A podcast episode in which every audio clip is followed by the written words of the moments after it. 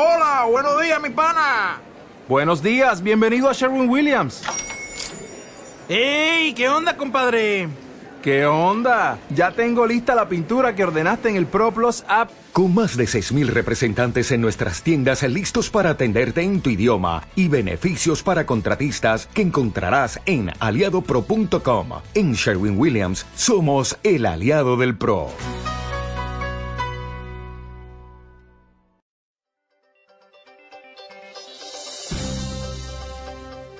Estos son los principales titulares del Servicio de Información Venezuela de este lunes 21 de junio del 2021. Les narra Alejandro Sio. Comenzamos. Reportan este domingo 1.327 nuevos contagios y 15 muertes por COVID-19. Inicia semana de flexibilización económica hasta el domingo 27 de junio. Personas convocadas para vacunación protestan por suspensión de jornada en el Hotel Alba de Caracas. Movilnet restablece servicio de recargas prepago tras días de fallas en la plataforma.